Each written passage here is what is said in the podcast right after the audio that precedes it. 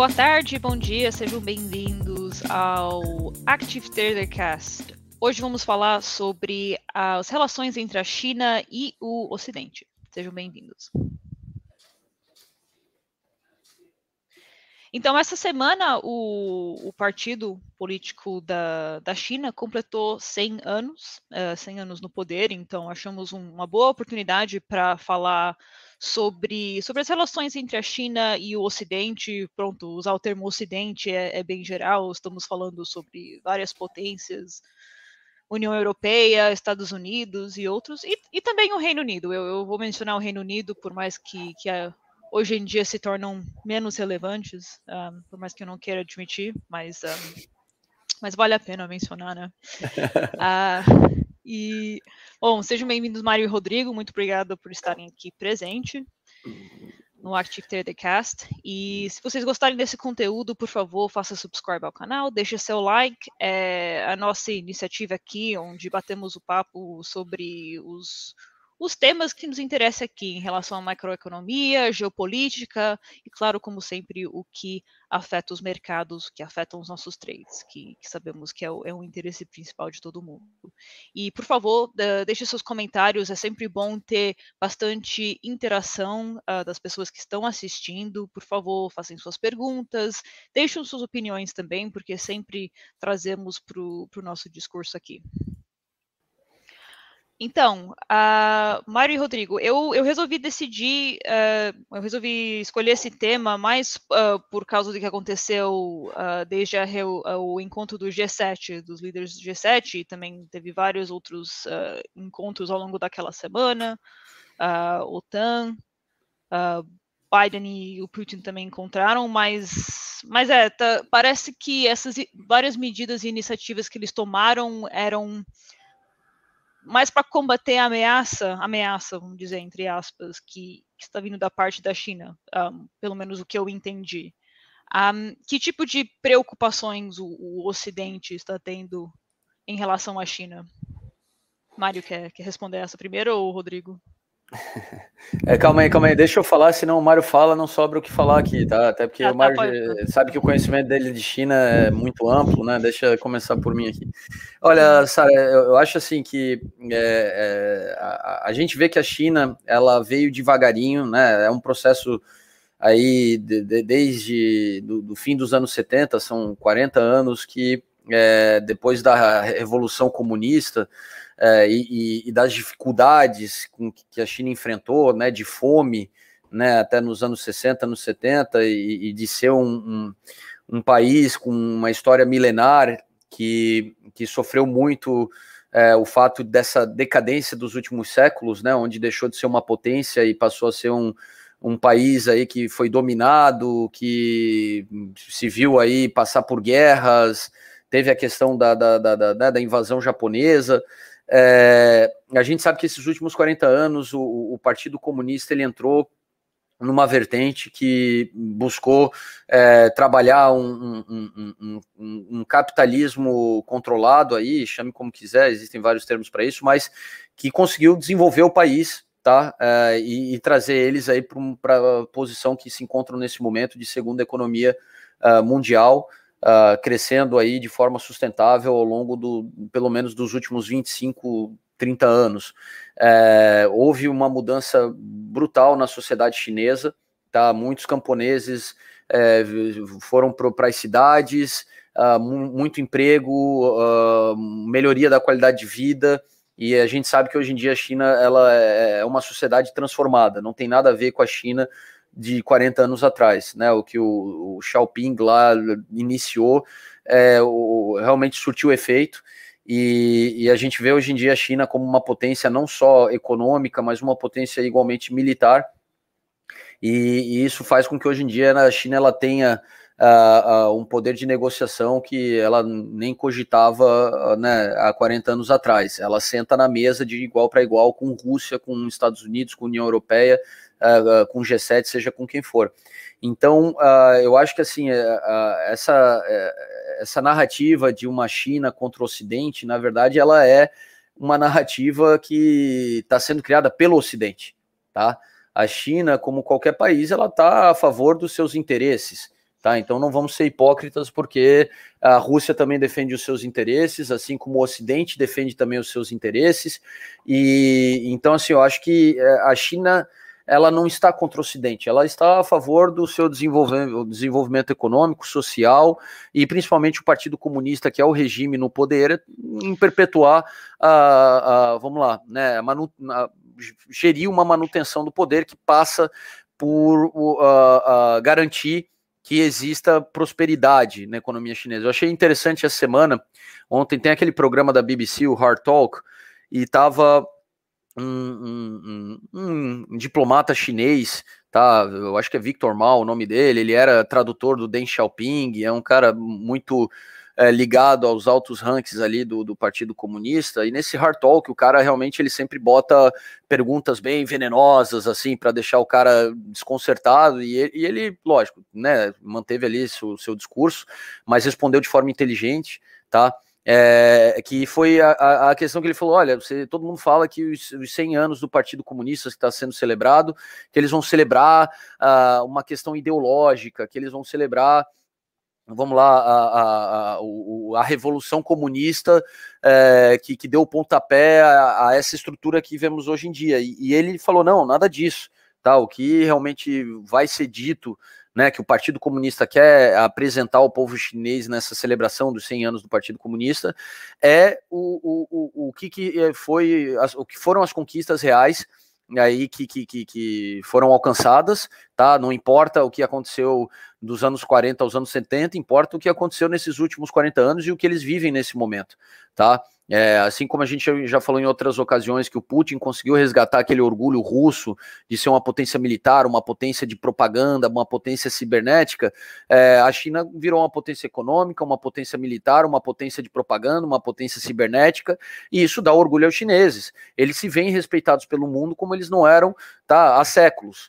É, e ele estava tocando nesse ponto, eles não vão vangloriar, até porque o Partido Comunista Chinês ele, não, ele se tornou um partido em prol da estabilidade, da prosperidade.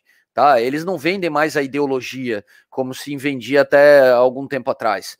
Tá? Lógico, existe aqui, né, não vamos entrar aqui no mérito da questão que, né, que existe, por exemplo, dos campos dos uigures lá, de, que deles tentarem, né, obviamente fazer ali um, uma reeducação, né, em prol do que, que são os valores da nova sociedade chinesa, é, mas assim, não é uma luta mais ideológica, é uma luta de que, olha, é, existe estabilidade nesse governo que tem um grande poder de controle sobre a sociedade, tá? É, vale a pena abrir mão disso pela, por, por, uma situação de instabilidade, por uma situação de poderes externos interferindo nas nossas decisões, é, e daí até já acabando aqui para tocar para o Mário, é, eu acho que a melhor coisa dessa narrativa Ocidente-China é, é foi aquele encontro no Alasca no início do ano, tá, que foi o primeiro encontro diplomático entre o novo governo norte-americano e a China, onde é, logo no início da conversa onde é normal haver algumas frivolidades, né, de ah, a China, parceiro estratégico, temos algumas diferenças, mas vamos trabalhar para lutar por isso. A gente viu 15 minutos de altercação, tá? E de altercação venenosa, de sinceridade correndo correndo solta. E foi engraçado porque a China veio com a sua política de ah, os direitos humanos na China, o, né, os uigures, o não sei o quê, tocando no calcanhar de Aquiles daquilo que eles sabem que perante uma mídia global é, é sensível para a China, né, que é aquilo que a China tenta evitar que, que, que, que vaze internamente, e por isso ela controla a mídia, mas a China devolveu na mesma moeda. Ela falou: olha, pois é, mas diferente de vocês, a gente não fica desestabilizando governos de outros países né, para defender indústrias nacionais, como é o caso de vocês. E não vou nem entrar nesse mérito, pessoal, mas a gente sabe que os Estados Unidos pratica isso há muito tempo. Tá? É, houve Operação Condor na América Latina nos anos 60, 70, tá? É, várias operações recentes em alguns países, operações anticorrupção que destruíram indústrias desses países, né? A gente sabe que realmente aquela coisa de opera, esse cara cometiu, a indústria desse país está começando a competir com a minha indústria de armamentos, com a minha indústria petrolífera, com a minha indústria de tecnologia, né? É, quer saber? Eu consigo controlar ele sem precisar invadir ou destituir, né? O que, que eu faço? Utilizo minha máquina de propaganda. Um pouco como os russos têm se divertido nos últimos tempos com o Ocidente. Né? A gente sabe que eles também têm fomentado aí todo esse discurso extremista, né, para dividir as sociedades ocidentais e, obviamente, botar governos populistas no, no, no, poder que eles sabem que desestabilizam, né, uma trajetória de crescimento de uma sociedade, tá? Então a China é muito esperta, né? Só que aqui é uma batalha de narrativas, e não é porque a gente está no Ocidente, né? Porque a gente se familiariza mais com a cultura ocidental, com o que, que é a economia norte-americana, a economia europeia, que a gente tem que também se deixar iludir por essa narrativa. Eu acho que a China ela defende os seus interesses, tá? E todos os países defendem os seus interesses, tá? Lógico, eu acho que também nós, né, vivendo no Ocidente, não importa se no Reino Unido, no Brasil, nos Estados Unidos, onde for, a gente só quer ter certeza que os países do Ocidente eles estão, obviamente, é, é, é, defendendo seus interesses e, e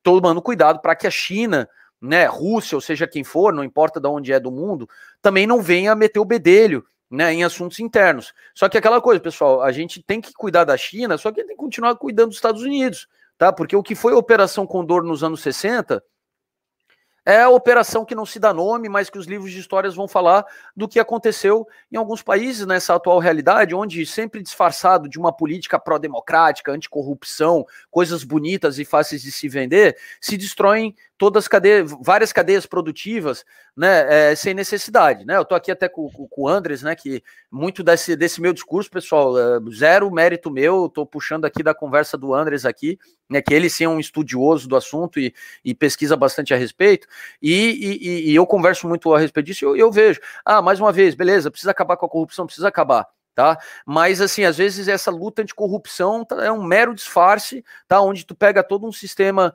é, judiciário, leva para os Estados Unidos, treina no Pentágono, tá? E paga um dinheirinho legal ali para eles vestirem ali a, a capa de super-herói e fala: vai lá, rapaziada, ó, vai lá destruir a indústria de óleo e gás, tá? Vai lá destruir a indústria armamentícia, porque a Halliburton aqui tá, tá perdendo aqui algumas comandas e os caras mandam aqui no Congresso e eles falaram aqui, mandaram a ordem para o Pentágono para a gente agir rápido nesse sentido, tá? Então o que, que acontece é Ocidente versus China? Não. Eu acho que, na verdade, são algumas potências do Ocidente querendo que outros países né, do Ocidente abracem essa causa para ajudar eles a contrapor, obviamente, o crescimento chinês tá? E a China, eles defendem o interesse próprio, vão passar por cima de quem for para defender o que interesse próprio, mas, meu, nada que qualquer outra potência econômica já não tenha feito, tá? E, e daí, é, né, eu acho que não, não, não, é, não tem muita validade a gente querer apontar para quem é o vilão tá? Eu acho que em termos de, de, de querer mexer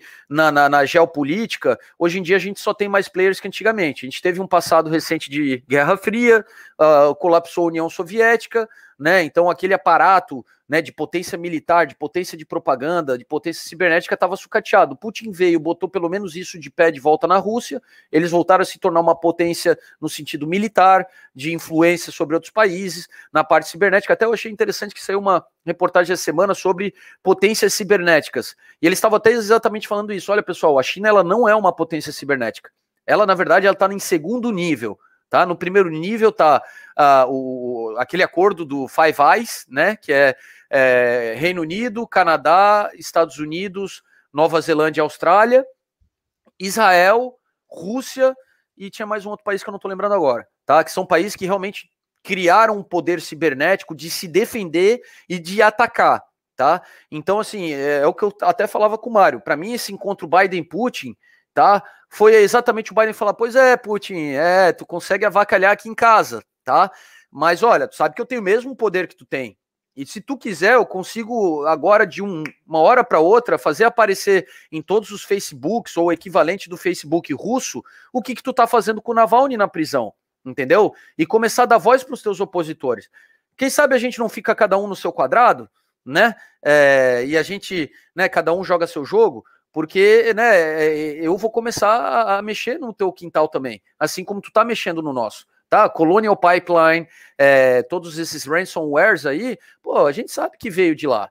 Tá? Ah, não foi o governo russo. Ah, não foi o governo russo, mas o governo russo não puniu ninguém e nem prejudicou ninguém por causa daquilo. Mas, bom, paro por aqui, porque senão eu me empolgo. E quem sabe o nosso expert de China é o Mário. Vamos lá, Mário, traga bom, aquilo não, que a gente não sabe. antes, antes do Mário falar, um, passar seu, seu insight, não, eu, eu gostaria de dizer que eu, eu concordo com, com o que você está falando, e é exatamente por isso que, que eu escolhi esse tema, é para é para analisar e até talvez desconstruir essa narrativa que, como você bem disse, foi construído pelo, pelo Ocidente. Porque, pronto, não, não podemos negar que a, a posição da China está se tornando cada vez mais poderosa. Isso é preocupante para alguns big players que, que estão no topo, vamos dizer, os Estados Unidos. Um, agora, dizer se é preocupante para nós ou não, não. Eu acho até interessante ver, ver um, observar como é que vai andar essa dinâmica entre os dois. Um, mas, uh, mas exatamente isso, essa questão de não há vilão, não há anjinho, cada um defende seu, seu interesse.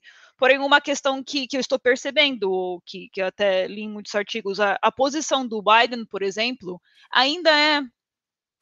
parece ainda ser hostil um, quando estamos falando sobre a China. Até muitos analistas políticos ficaram surpreendidos que, que não, não está muito longe do, do que aconteceu com o Trump e a posição dele com, com a China. Não sei o que, que você acha disso, Mário. Você acha que a posição do, dos Estados Unidos é hostil para a China agora, ou, ou é menos, ou podia ser mais? Olá, Sara. Primeiro. Olá, Mário. Uh Rodrigo, fecha o teu som. Ah, tá, oh, desculpa, peraí, peraí, peraí, peraí, um segundo, um segundo, uh, foi, foi mal aqui. Pronto. uh, há uma certa confusão do que é que é a posição do Presidente dos Estados Unidos em relação à política externa. Uh, o Presidente dos Estados Unidos em política interna manda, muito pouco. A, a, projeção maior de poder do Presidente dos Estados Unidos é em relação à política externa. Acontece que a política externa dos Estados Unidos é definida pelo Departamento de Estado. E, e o, o, presidente dos Estados Unidos, embora tenha um, um, uma, uma, grande dose de liberalidade na forma como ele implementa o que são as, a, a, direção que é definida pelo Departamento de Estado, não deixa de ser o Departamento de Estado a, a dizer qual é que é a posição de, de, dos Estados Unidos em relação à política externa. Portanto, o Trump tinha uma, uma, uma, posição beligerante com a China, não por causa dele, uh, mas por causa de, do Departamento de Estado. A, a, política externa dos Estados Unidos não se alterou com a alteração da administração. O Departamento de Estado continua com a mesma linha política que tinha antes do Trump, durante o Trump e depois do Trump.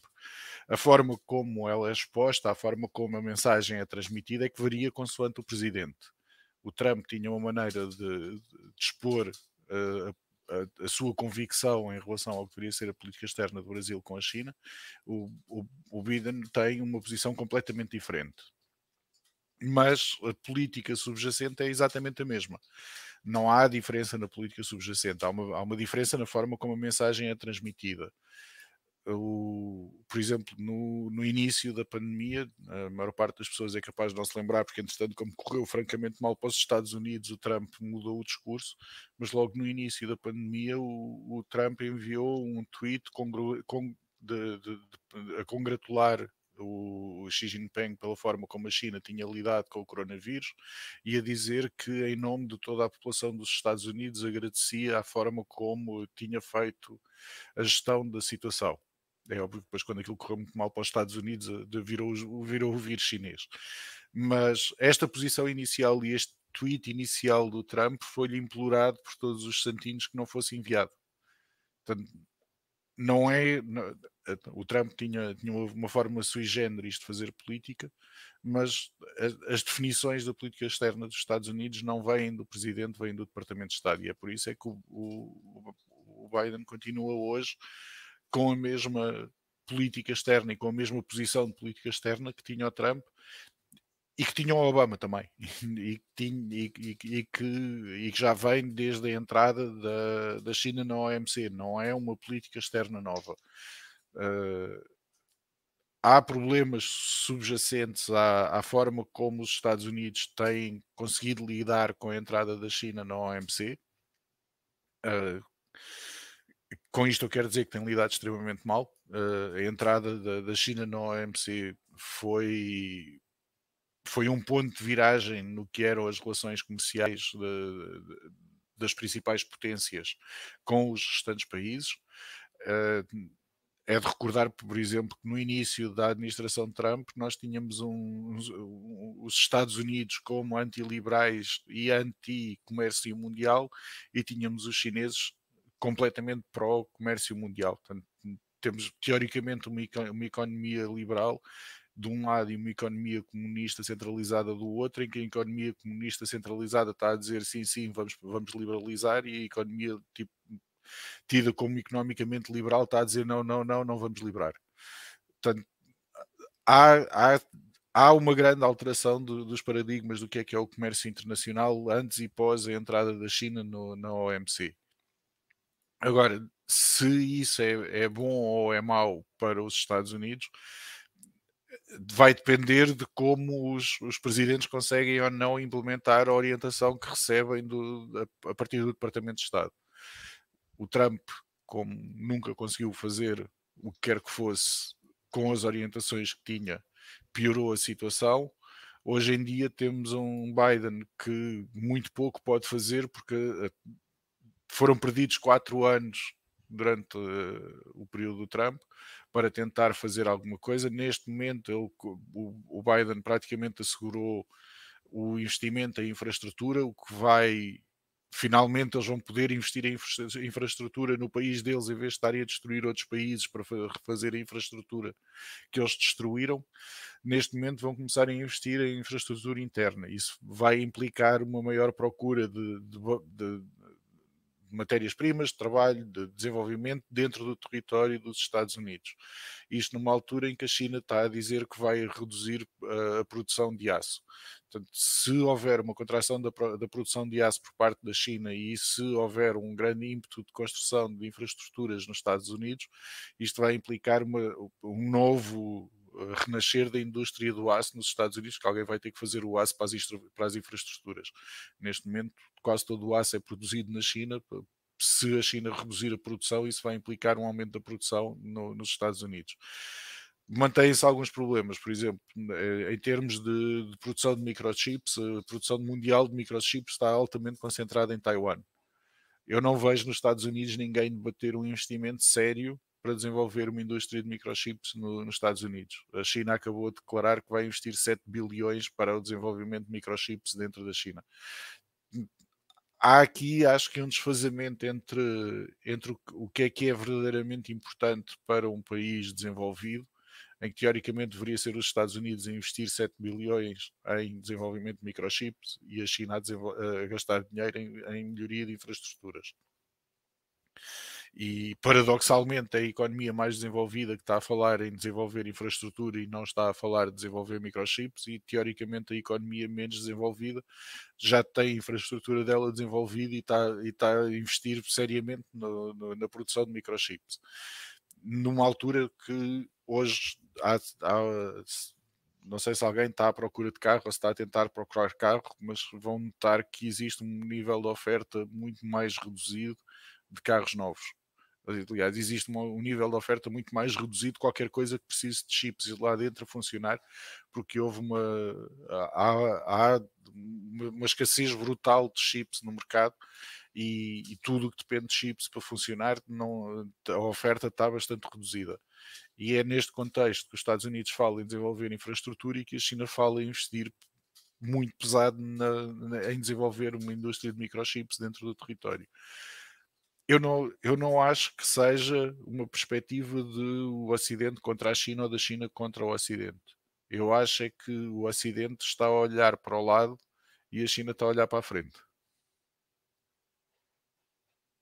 Nossa, é, gostei. Caramba, ele, que, ele que, casou que, tudo. Que fim filosófico, né? Pô, um esse... Mic drop no final. É, mic drop total. É, bom, eu não sei o que, que o Mário tá fazendo aqui, né, cara? Já falei que ele devia estar tá escrevendo livros e, e faz, sendo articulista quem, quem de sabe, grandes jornais. Quem sabe, ele, quem sabe ele tá, ele vai lançar um livro no final do ano, só que ele tá fazendo no, no sigilo. concordo, concordo. O, assim, uma coisa que eu acho interessante é, é bom, o Mário sempre vai na, na ferida ali. É, é, a gente vê que a própria China ela tem emulado assim políticas assim de, de, de influência em outros países que que, que, que, que, que parece que eles leram um manual norte-americano, né, do, do último século. Até eu sei que o, o Mário sempre falou muito do, do, do Rumsfeld, né? E ontem ele morreu, se não me engano, ontem faleceu o Rumsfeld. E, e é aquela coisa, Mário, realmente eu acho que, que, que a China olhou para hum, toda a política de soft power. Até eu vejo que o Alexandre aqui deixou uma pergunta sobre né, aquela iniciativa do, da, da Rota da Seda ali, né? E, e Silk Road, uh, a, a, até onde eles estão sendo, né, o que a gente chama aqui no Brasil de japonês, de, de modelar, né? Que modelar é copiar e melhorar. Né? Então, é, dá para dizer que eles conseguiram modelar o, o, o que era o manual americano do século XX de, de soft power, influência global, e estão tendo êxito aí em, em, em fazer isso tão bem quanto os americanos faziam? Para mim é a Sara. É para você, Mário. Não, para todos, na verdade, para todos. Tá, então eu pego primeiro. Eu só tô, eu só tô moderando aqui. E, moderando e aprendendo. Tá, enquanto, enquanto eu vou responder ao Alexandre, vou só pedir um favor ao Ronaldo. Ronaldo, eu preciso de um bocadinho mais de informação em relação ao que quer dizer com a notícia do prémio de risco ter aumentado na China.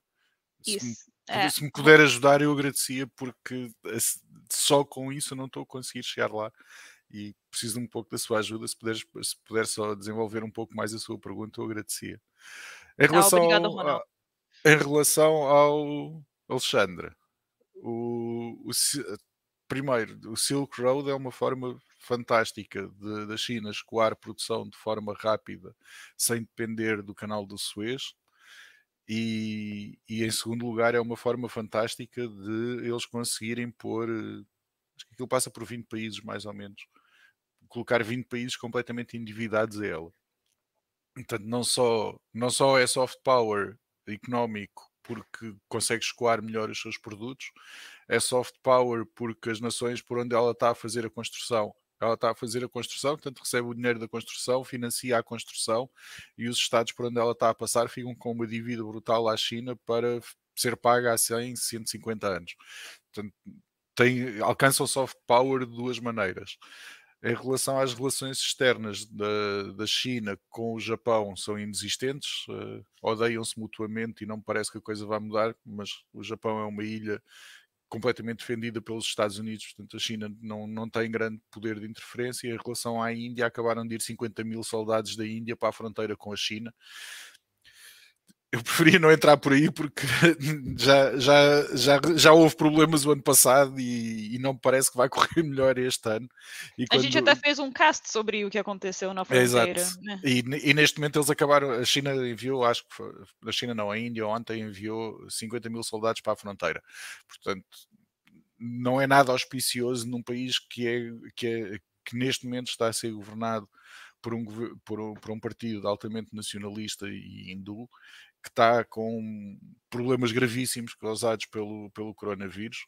Uh, nos números que são publicados, eles têm entre 400 a 500 mil mortos uh, declarados pelo Covid, pelo número de óbitos que aconteceram, uh, o mínimo que se julga anda por volta de um milhão de pessoas.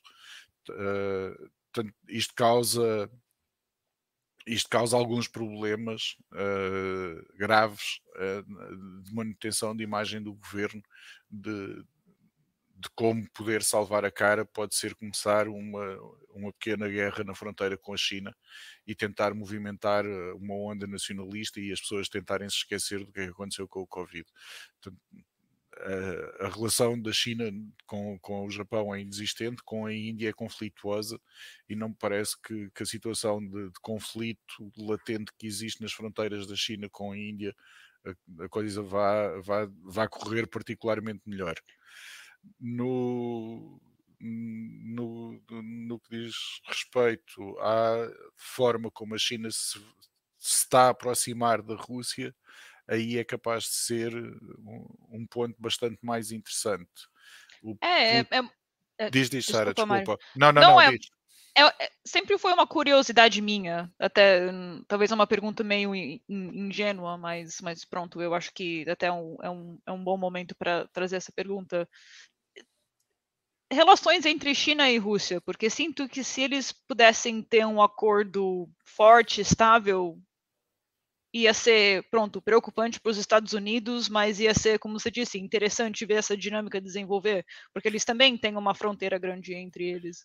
Eles têm uma fronteira monstruosa. A Rússia, a, a, a, parte norte toda da China é toda fronteira com a Rússia, com uma vantagem que não há conflitos de fronteira na, na China com a Rússia, uh, não, não há, até porque as duas estão separadas por um deserto monstruoso, portanto, quem é que tem um bocadinho mais de areia do Gobi é quem é que tem menos um bocadinho de areia do Gobi, não faz assim uma diferença muito específica. E, e não tá, e, e, e são duas potências regionais em que são, são têm problemas e, e, e, por serem duas potências regionais é difícil uh, haver um entendimento absoluto entre eles, mas as relações entre eles são cordiais. E num, num momento em que o Putin está muito mais preocupado com as fronteiras que ele tem com a União Europeia e com, com o lado ocidental da Rússia, uh, é, é é para ele muito reconfortante saber que pelo menos do lado uh, oriental norte dele não tem qualquer tipo de problema. Se, se houver uma aproximação muito grande entre as duas, isto vai causar uh, um desbalanceamento uh, geopolítico gravíssimo. Portanto, não existe mais depressa a União Europeia se esquece dos problemas que representa o Putin e tenta uma aproximação do que deixa haver uma aproximação do Putin à China. Não, não é de todo interessante para a União Europeia deixar isto acontecer. E, e porque até, por exemplo, nas notícias, vamos dizer, as notícias aqui do Ocidente, a gente não, a gente não ouve muito sobre, não lemos muito sobre uh, uh, sobre relações entre Rússia e a China, ou sobre entre aquelas duas regiões, ou pelo menos eu não, eu não tenho lembrado muito, só mais uh, entre Ocidente e Rússia, Ocidente e China, mas nunca Rússia e, e China. E eu só mais outra pergunta: por que, que vocês acreditam que até agora não, há talvez alguma operação próxima àquela fronteira que talvez esteja impedindo um, o, assim, assim, Sara, não, eu só ia fazer um comentário ali sobre essa política de investimento chinês aí para ganhar poder aí sobre governos do mundo inteiro. É, tem uma situação que apareceu, uma matéria esses dias muito interessante. Uh, eles, eles fizeram um contrato com o governo de Montenegro na Europa é, para a construção de uma rodovia, tá?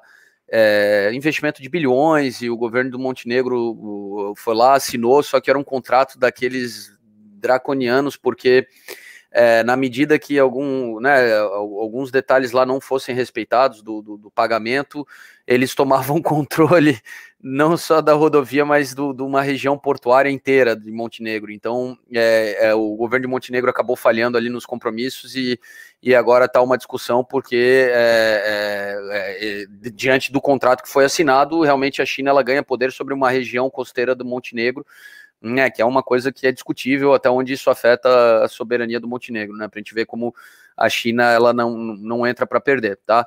Uh, dessa relação China-Rússia, eu acho que é uma relação que que é até interessante a gente comentar que nunca foi muito assim muito muito próxima, apesar de ideologicamente, né, eles terem andado juntos durante anos, né, debaixo da, da bandeira do comunismo, uh, mas eu, eu, acredito que é a, a, aquela situação onde eles não têm, não, não vêm contarem com muita coisa em comum, o que eu acho que mudou um pouco nos últimos tempos, onde eu acho que o Xi, ele viu que, olha, quer saber, deixa eu falar para o Putin, né, ele caiu um pouco mais para o meu lado que, do que para qualquer outro lado, ou querer ficar sendo aí, né, um, um rebelde, porque, né, o mesmo que eu acho que o Biden foi fazer recentemente foi, olha, Putin, a gente tem é, interesses comuns, embora possa não parecer, tá? Mas a verdade é que eu acho que o fato de, de, de, de não haver tanta proximidade é porque existem temas sensíveis, né? Como o Mário falou, eles têm uma fronteira muito grande,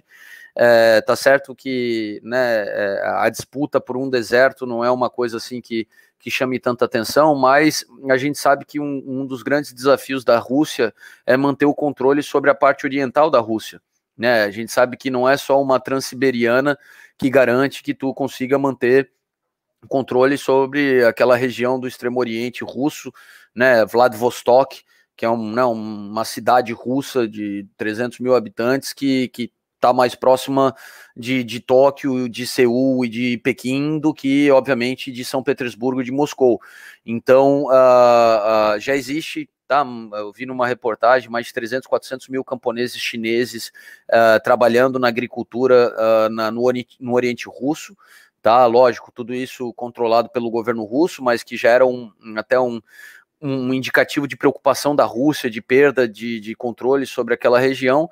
Então, eu acho que é, é, é difícil esquentar essa conversa, porque é, embora eles possam tentar encontrar alguns pontos em comum, eu vejo que o Putin ele, ele, ele vê com uma, uma grande ameaça tá, para a soberania russa entrar em qualquer tipo de disputa com, com os chineses, mas ao mesmo tempo ele não, não consegue se sentir muito confortável de querer tecer uma relação mais próxima, porque é, eu acho que ele vê que, que é, é necessário ele manter uma postura de distância e, e de, de poder uh, ah, para evitar que, né, talvez ele possa cair num, vamos dizer assim, num, num, canto da sereia, né, de muito amigo, amigo, amigo, e de repente o amigo ele, ele, ele utiliza da própria, né, do, uma, de uma própria tática uh, russa ali, né, de, de, de, opa, esse território eu acho que é meu e deixa eu anexar, né, se já tem 400 mil chineses vivendo lá naquela região do extremo oriente russo, por que, que a China não poderia dizer que aquilo é China?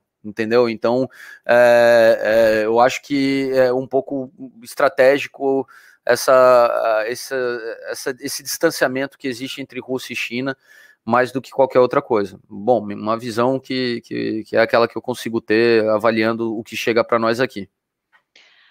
Ah, então, vamos só responder umas perguntas que entraram. Acho que o, o, Ronaldo ele esclareceu um pouco mais. O Anderson comentou que algumas províncias estariam em default. Eu entendo que essas províncias não estariam conseguindo cumprir suas obrigações. É até que ponto isso é preocupante?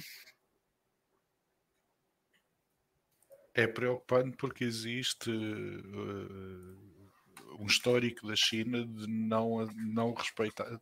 Rodrigo? Oh, peraí, peraí, eu esqueço do microfone, peraí, já fechei. Já. Existe um histórico na China de não de, de achar, em relação a províncias não, mas em relação a empresas sim, de, de, mesmo que sejam empresas tecnicamente estatais, na prática eles consideram que as dívidas são das empresas e que se as empresas forem à falência, azar dos investidores. Já não seria a primeira vez que isso não será seguramente a última, e é por isso é que também existe uma maior, uh, uma maior pressão em relação a defaults de, de, províncias e empresas chinesas, mesmo que exista uma, uma certa segurança de que elas são detidas pelo Estado. Mas se, se as empresas, se, se em termos de empresas é provável que a China não, não mantenha uh, ou não garanta as dívidas em relação a províncias, é mais complicado. É mais difícil para o governo chinês dizer que uma província não é chinesa. Portanto, existe um risco, uh, existe um risco de incumprimento por parte das províncias, existe um aumento de, do, dos CDS em relação à garantia de dívida por parte das províncias chinesas, mas não acredito que haja um risco sistémico da China dizer que uma província da China não é chinesa e que por isso não é responsável pelas dívidas dessa província. Portanto, Embora, em relação às empresas privadas, sim, eu acho que o, o aumento brutal que tem havido recentemente de, de, de, do preço do CDS para garantir a, a, dívida é alto, mas acho que em relação às províncias não está tão alto assim e duvido que a China deixasse uma província chinesa entrar em default. Tá, obrigada, Mário, por responder. Agora vamos para a pergunta do Mauri. Oi, Mauri, obrigada por estar aqui conosco. O povo chinês não permitirá nunca que reforços estrangeiras o intimidem ou oprimam. Quem tentar corre o risco de ser. Uf, é uma palavra que eu nunca vi na minha vida. Aniquilado. Aniquilado. É o que? Annihilated. É isso yeah, mesmo. Isso ah, mesmo. tá. Aniquilado. Recado do Xi Jinping para os Estados Unidos e aliados? É, assim, é, a gente sabe que é necessário muitas vezes trazer um discurso mais duro e, e, e radical para tentar conter a escalada de, de certos, né, certos temas. É, a, a, gente sabe que, que o Xi, né, a gente tem que sempre pensar que o Xi ele é um líder que ele tem uma agenda própria de, de manutenção né, dele no poder. O Mário sempre né, aponta para isso. O Xi ele é um cara como o Putin que ou ele está no poder ou ele talvez não veja né, é, é, não veja mais o sol nascer, né, é, possa assim é, desaparecer rapidamente aí do mapa.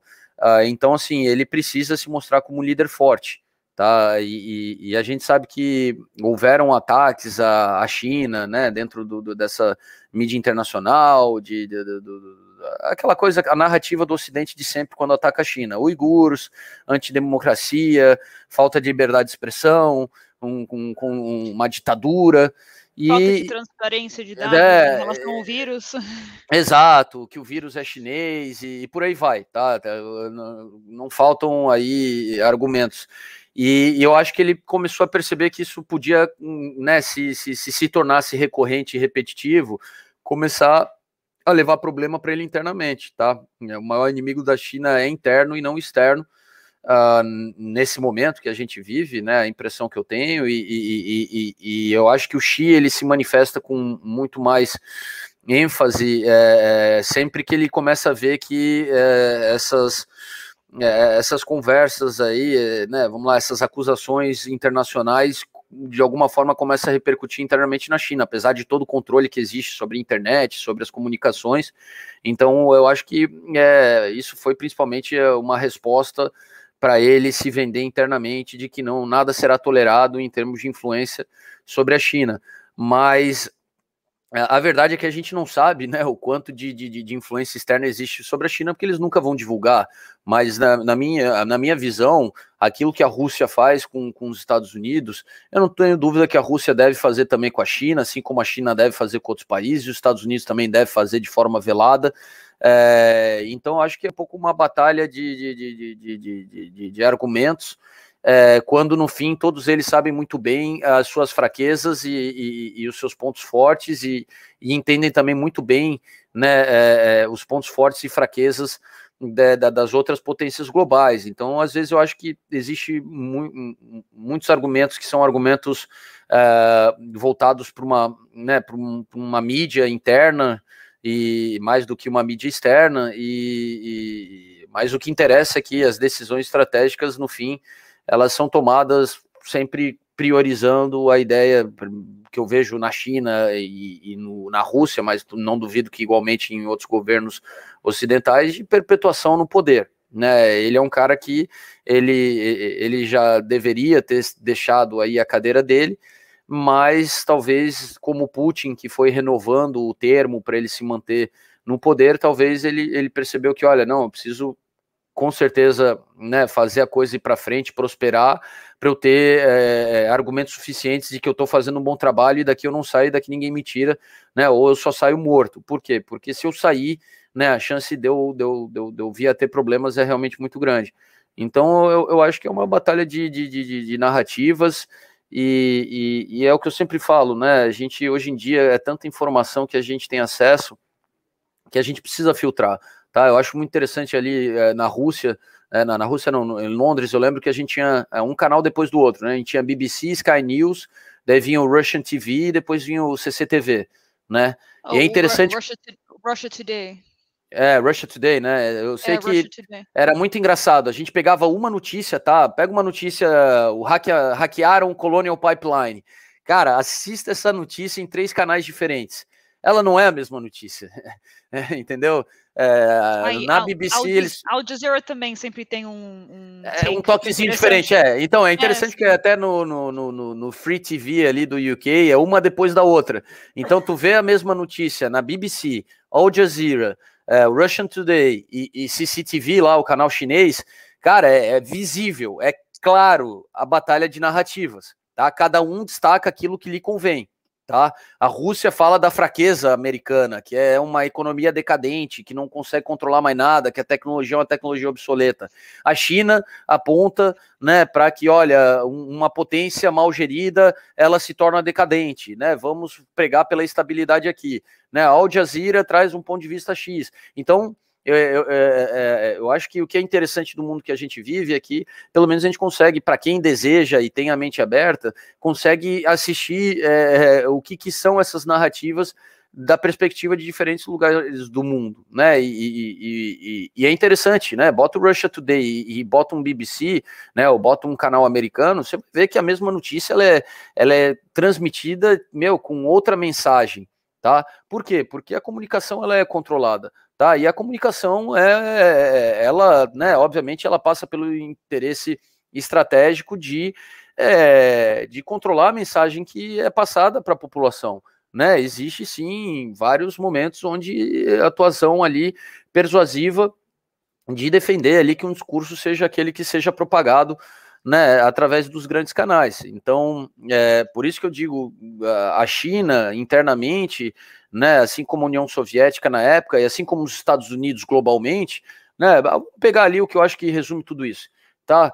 Pô, eu fui descobrir que não foi os Estados Unidos que ganhou a Segunda Guerra Mundial quando eu visitei o Museu da Guerra na, em Londres e eu vi uma placa da rainha, tá? Celebrando o povo russo, que ela, né, aquela placa contou com a presença do Vladimir Putin, tá? Onde ela estava agradecendo o povo russo pelas 25 milhões de vidas que foram sacrificadas para ganhar a Segunda Guerra Mundial. E quem entrou em Berlim e quem fez o Hitler se matar foi o Exército Vermelho, tá? Ah, tá, mas eles reconquistaram a Normandia. Ah, que legal, uau, sim, bacana, ajudou sem dúvida a, a enfraquecer né, o, o, terceiro Reich, mas não foram vocês que derrubaram Hitler, tá? Agora a gente vê Pearl Harbor, a gente vê 500 mil filmes de Hollywood da Segunda Guerra, tá?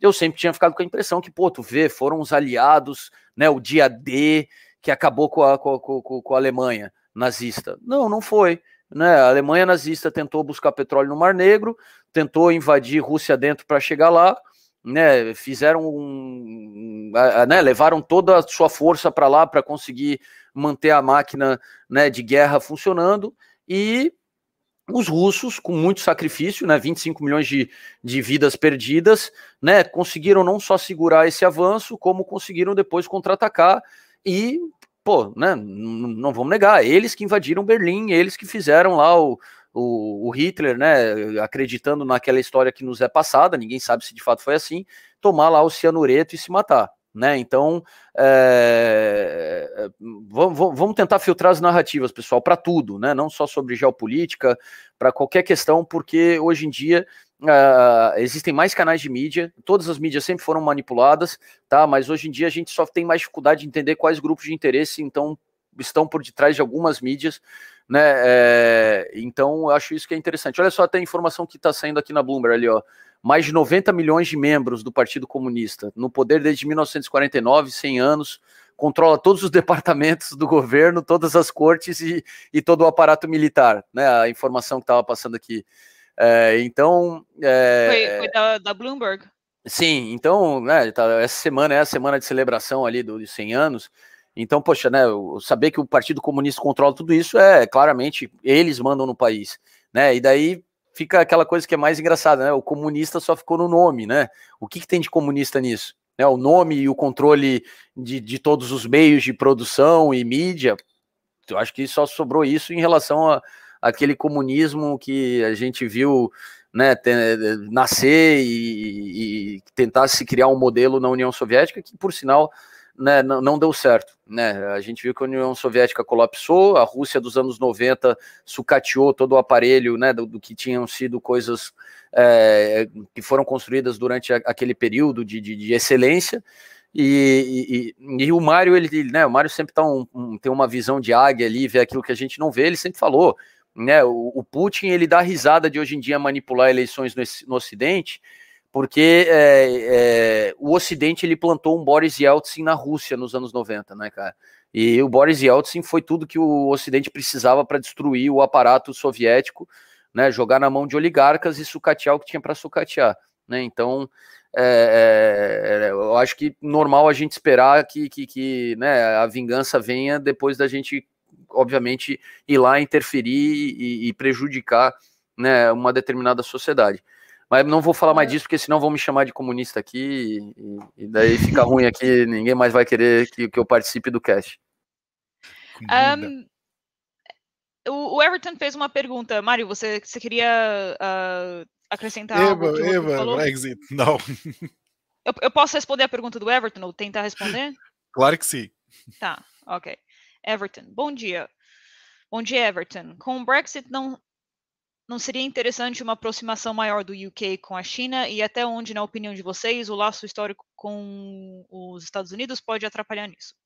É uma boa pergunta até, porque eu estava eu tava lendo um artigo hoje no, no Financial Times uh, do, um, sobre o, o Rishi Sunak, o o ministro, o ministro financeiro uh, do Reino Unido e especialmente em relação ao City of London e, o centro financeiro aqui, aqui no Reino Unido. É, é uma posição meio delicada, porque o Reino Unido agora precisa fechar acordos e negócios com, com mercados grandes e eles estão com certeza olhando para a China mas um, assim teria que também tentar agradar o, o, o lado dos Estados Unidos. Uh, então, eu, eu acredito que é uma posição bem complicada. Por isso que antes o, o, Boris ele até estava meio que uh, resistente a, a apontar o dedo, como o Biden tinha feito antes, porque, pronto, o Reino Unido tem, tem bastante a perder se, se eles atrapalharem as relações entre o Reino Unido e a e a China, mas porque tem um mercado grande lá, particularmente no lado do mercado financeiro, se a China quiser fazer uh, settlement de transactions ou li liquidação de transações, um, tem essa, essa potencial com, com o Reino Unido, porque agora um, a mesma liberdade que eles tinham antes para fazer settlements, particularmente no mercado financeiro com a União Europeia, não é o mesmo. E o, a União Europeia não vai oferecer o equivalency que eles tinham eles tinham esperado antes. Então, essa é a minha perspectiva. Não sei se uh, o Rodrigo e o Mário querem acrescentar. Eu não quero acrescentar nada, estou completamente de acordo com o que tu disseste. Eu também assino embaixo. Eu acho que o Reino Unido, né? É, aí, ó, mais um exemplo aí de onde o, o, o Putin fez festa, né? Essa do Brexit ali, ele se divertiu, hein? Ele deve ter falado: olha, pô, parabéns aqui, Yuri, Dimitri, nossa máquina aqui funciona muito bem. Olha só o que a gente conseguiu fazer lá na Terra da Rainha, né? Então, que, que M, pessoal, tá? A, gente que estava no Reino Unido e viveu tudo aquilo foi, foi difícil de engolir, tá? Até porque a gente sabe que toda a narrativa que sustentou ali o pessoal que votou a favor do Brexit foi desconstruída no minuto seguinte do Brexit ter sido votado, né? Então, que pena. Mas aí é a máquina de propaganda, de influência é, externa que eu acho que os países hoje em dia eles têm que se preparar e ter cuidado. O problema é que quando tu, tu, tu, tu explora uma narrativa que um, uma parte do, do, do, poder político tá, é, tem interesse de, de ver ela se proliferar, ele, ele abre a porta e fala: vem aqui, ó, faz tudo isso aqui que tu me ajuda, né? E então, uh, sei lá, eu, eu, sou muito triste, eu tava super feliz Estava uh, vendo o Reino Unido se recuperar da crise de 2008 na frente de todo mundo. E, e bom, depois aí é, foi ladeira abaixo. É, e uma coisa que o, o Mário até comentou no, no, nosso cast sobre uh, o encontro do G7, sobre a diplomacia. Um, e eu acho que, pronto, quando você tem, quando você tem o poder de negociar e falar sobre direitos humanos, uh, como a União Europeia tem, como os Estados Unidos têm, para um, uma potência como a China, é uma coisa, você tem menos a perder. Agora, um mercado do tamanho do Reino Unido, que antes podia falar tal coisa sobre, uh, sobre as práticas da China, as práticas da Rússia, agora estão nessa posição uh, mais fraca, daí, daí precisam repensar essa, essa questão da narrativa. Um, antes que vamos para a sessão de, de, análise, a minha última pergunta. Da maneira que, que, a China está avançando e nas frentes que a China está avançando economicamente, eh, financeiramente, politicamente, ou a questão militar também, uh, vocês acreditam que talvez esteja no momento de uma mudança de narrativa por parte do Ocidente? Se sim, quando? Uh, se vocês acreditam que nada vai mudar,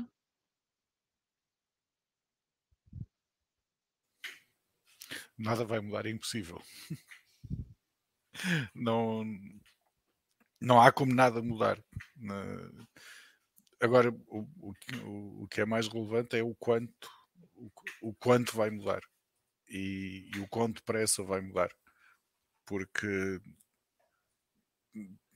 estamos num período de shift. Uh, as pessoas podem ainda não ter percebido isso, mas neste momento estamos num período de mudança de, de onde é que está o poder, se está no Ocidente ou se está no, no, no Oriente.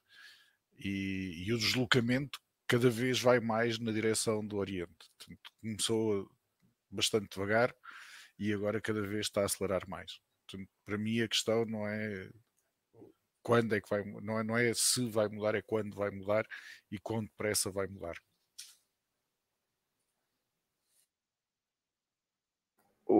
Eu, eu ia dizer, Sara, que é, eu acho que a gente não chegou a falar né, né, especificamente disso, mas eu achei interessante quando dentro dessa batalha aí de, de, de entre né, o, a narrativa principalmente do governo norte-americano, desse novo governo com, com, relação à China e a resposta da China, eu achei interessante quando o, o, o, governo da China respondeu que, olha, pois é, vocês estão falando aqui que o nosso modelo não funciona, mas o modelo democrático de vocês, vocês não têm conseguido engrenar uma, um crescimento sustentável das economias aí por um bom tempo, tá? Com exceção de uma Austrália ali que conseguiu ficar 25 anos crescendo uh, na bota da China, né? Porque muito desse crescimento chinês é um crescimento aí de, de, de vender todas as suas commodities para uma China que não parava de crescer.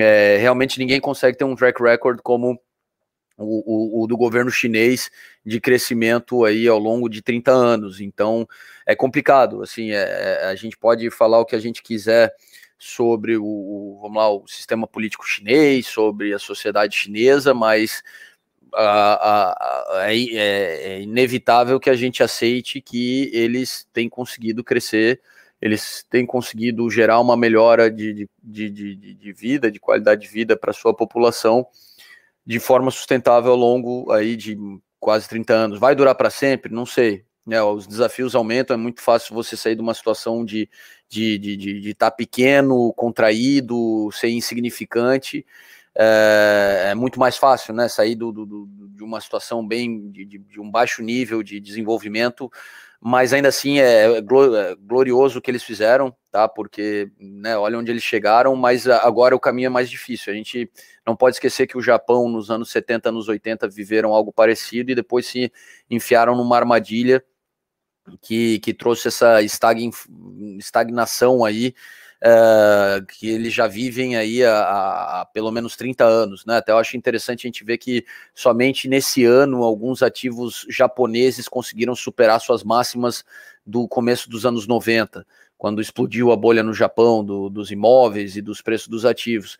Então, assim, é, o Japão é um exemplo de, de, de, uma economia que conseguiu crescer muito né, durante os anos no pós-guerra, mas né, depois se encontrou aí num, uma situação que, que, que estagnou, né? Lógico, tu estagna, mas estagna num nível de desenvolvimento já né, bem para frente, infraestrutura moderna, população tendo uma boa condição de vida.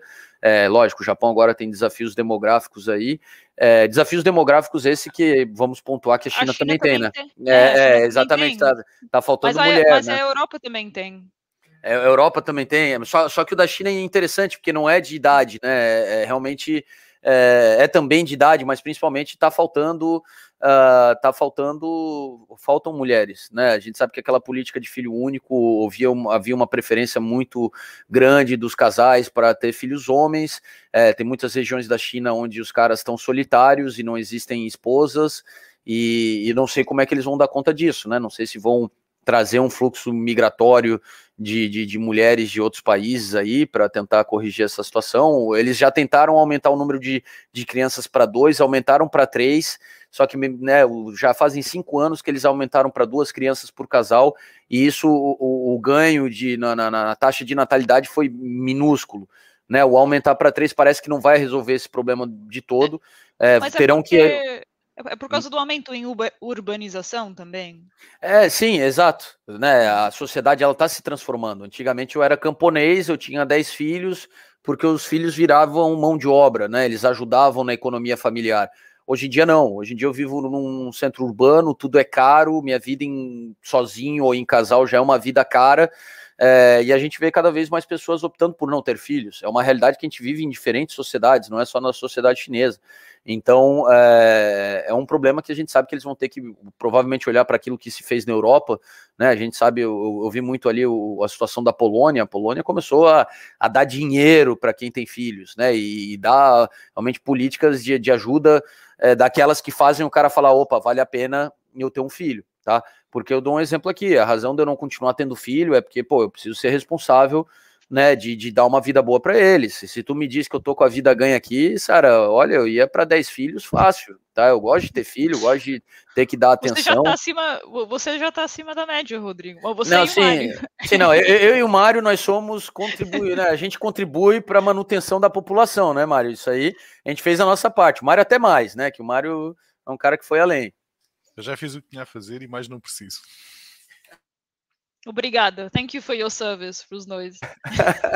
uh, um, vamos, vamos dar uma olhada na sessão de gráficos rapidinho, só porque já, já estamos acima de uma hora, mas uh, sempre vale a pena a gente. vamos ver, vamos ver o, o, o petróleo. Opa, o Mário, tá, tu quer Não falar quer ver o CNH? Não, podemos ver sim, podemos fazer um já que tivemos a falar, já que já começaram a ver, ver pelo menos a moeda deles, como é, como é que vai Sim, sim, vamos começar com o CNH. Teoricamente o CNH é indexado ao dólar, portanto isto aqui sempre que cai significa que houve uma interrupção por parte da China da negociação, foi feito reset à banda madre acima de variação e depois tornou a variar mais. Portanto, isto está, está um gráfico semanal uh, ao longo destas semanas todas houve uma, duas, três, quatro, cinco, seis, sete, oito semanas que o dólar conseguiu subir. De resto, foi sempre o yuan a valorizar-se contra o dólar não acho que mais exemplificativo do que isto é completamente impossível. Houve aqui uma, uma ligeira tentativa de recuperação, de, durante praticamente dois meses o dólar conseguiu recuperar um pouco e depois tornou a cair. Esta recuperação aqui recente é uma recuperação do, do índice do dólar, é uma recuperação do dólar contra, contra todas as moedas, não é especificamente uma recuperação do dólar uh, só por si versus o, o renminbi. Portanto, a, força da China e, a, e, a, e, o shift que está a haver hoje em dia uh, do poder do, do, do, Ocidente para o Oriente num gráfico só.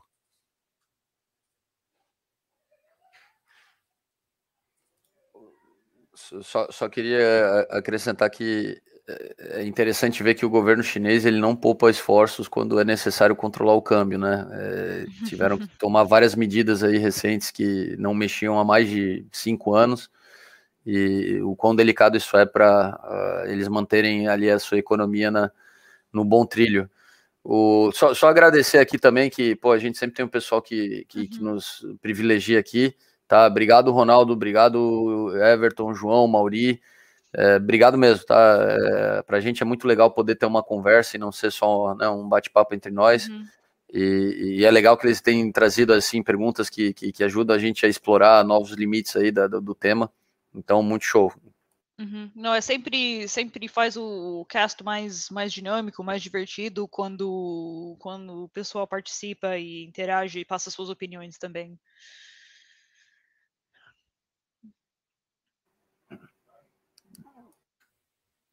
Rodrigo, queres pegar no crudo? O crudo é o contrário. Olha, bom, do, do sem problemas, uh, até porque eu acho interessante, né? A gente está um pouco mais de um ano daquele contango lá que foi uh, né, no, no, no, olho do furacão do, do, da, da, pandemia global. E estamos vendo que os membros do OPEP Plus ali não estão muito alinhados sobre abrir as torneiras ou não, né? Tá, tá, tá interessante trabalhar com petróleo no nível aí de 74, 75, 76. É, é, são níveis aí, são máximas aí que não se alcançava aí há um bom tempo. Uh, é interessante porque, né, apesar da gente ver que o, a indústria do petróleo ela, ela tem um fim, né, que uma morte declarada, a gente ainda vive uma realidade onde é, é existem alguns percalços no meio do caminho que permitem né, a gente ver o preço do petróleo se valorizar. O que eu acho é que é, existem vários fatores que, que, que, justificam aí o petróleo estar tá trabalhando aí nesse nível. Uh, a gente sabe que, primeiro, né, existia uma expectativa muito grande aí do novo governo iraniano ser um governo que pudesse abrir conversas com o Ocidente para acabar com, com, com, com, todo o embargo que existe né, da, da, economia iraniana e da venda de petróleo iraniano de forma legal no mercado internacional. Então, isso, obviamente, evitou que um, né, um, um produtor do tamanho do Irã entrasse de volta aí no, no mercado aí com a sua oferta. A gente viu que é, é, houveram também né, iniciativas coordenadas dos países membros do OPEP Plus, depois de ver o preço do petróleo chegar em níveis tão baixos ano passado, de é, fechar as torneiras e, e, e, obviamente, né, de limitando a oferta, fazer aí, empurrar na força o preço para cima. É, o, o, e o que é interessante, né, o, esse esforço desses grandes países, países produtores de petróleo também de nos últimos anos tentar matar a indústria do gás de xisto, tá? Que, que, que era uma indústria que começava a contribuir bastante dentro da oferta global.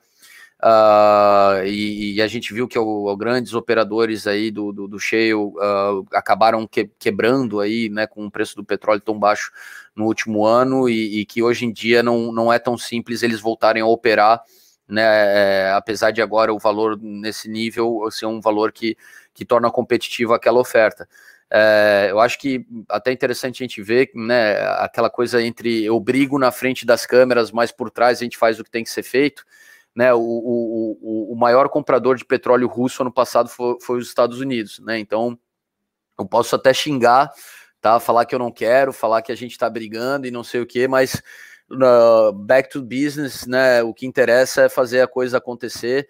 Então, é, eu acho que é um, um ótimo exemplo até para a gente ver que é, ele, né, existe muita briga, mas a, a, a, por trás a gente vê a China, né, que fechou o ano passado como maior comprador da soja norte-americana, a Rússia que foi o maior comprador do, não, os Estados Unidos foi o maior comprador do, do petróleo russo, né, então uh, uh, nem sempre ali aquela, aquela guerra de discurso geopolítico corrobora o que de fato acontece na hora né, de, de fazer business. Eu até toco de novo no assunto lá do daquele encontro no Alasca, porque depois daquela altercação, né, logo no início das conversas, parece que depois o resto da reunião correu super bem, tá? Por quê? Porque eles sabem que, olha, vamos se xingar aqui nos nossos desencontros, mas bom, agora que já passou esse momento acalorado, tá? Pois é, a gente tem algumas pautas a resolver, né? Então até achei interessante porque eu vi que, pô, peraí, então existe até uma maturidade, tá? A gente briga, mas agora, pô, a gente tem uma agenda a seguir, e aí, o que, a gente vai fazer com a soja? Tu vai comprar realmente mais soja aqui do meio oeste americano, como você tinha acordado, ou não vai?